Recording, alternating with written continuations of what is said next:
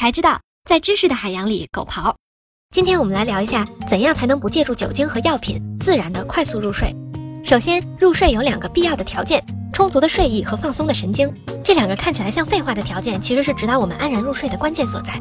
有些朋友晚上并不是硬撑着不睡，而是一点都不困。神经生物学家已经证实，睡意主要来自于大脑产生的两种物质：褪黑素和腺苷。白天的光照会通过感光神经抑制褪黑素的分泌，因此晚上褪黑素的分泌量会高于白天，让人逐渐萌生睡意。也正是通过褪黑素的这种机制，人们得以建立起有规律的昼夜节律，也就是我们经常说的生物钟。腺苷是大脑活动的代谢产物，在清醒的时候会在大脑中逐渐累积，它可以和一种受体结合，进而抑制脑神经的兴奋性，以此来督促我们的大脑进入休息状态。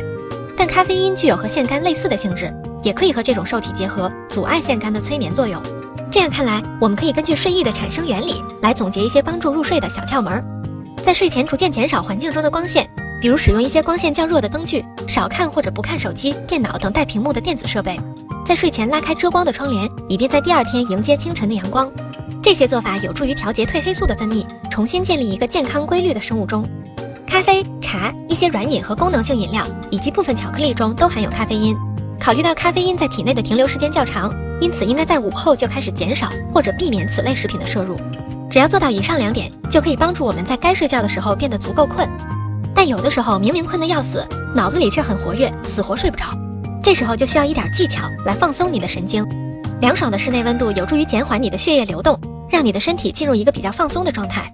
轻柔舒缓的音乐可以有效的分散你的注意力。最后，不妨再试一试最传统的方法，数数羊吧。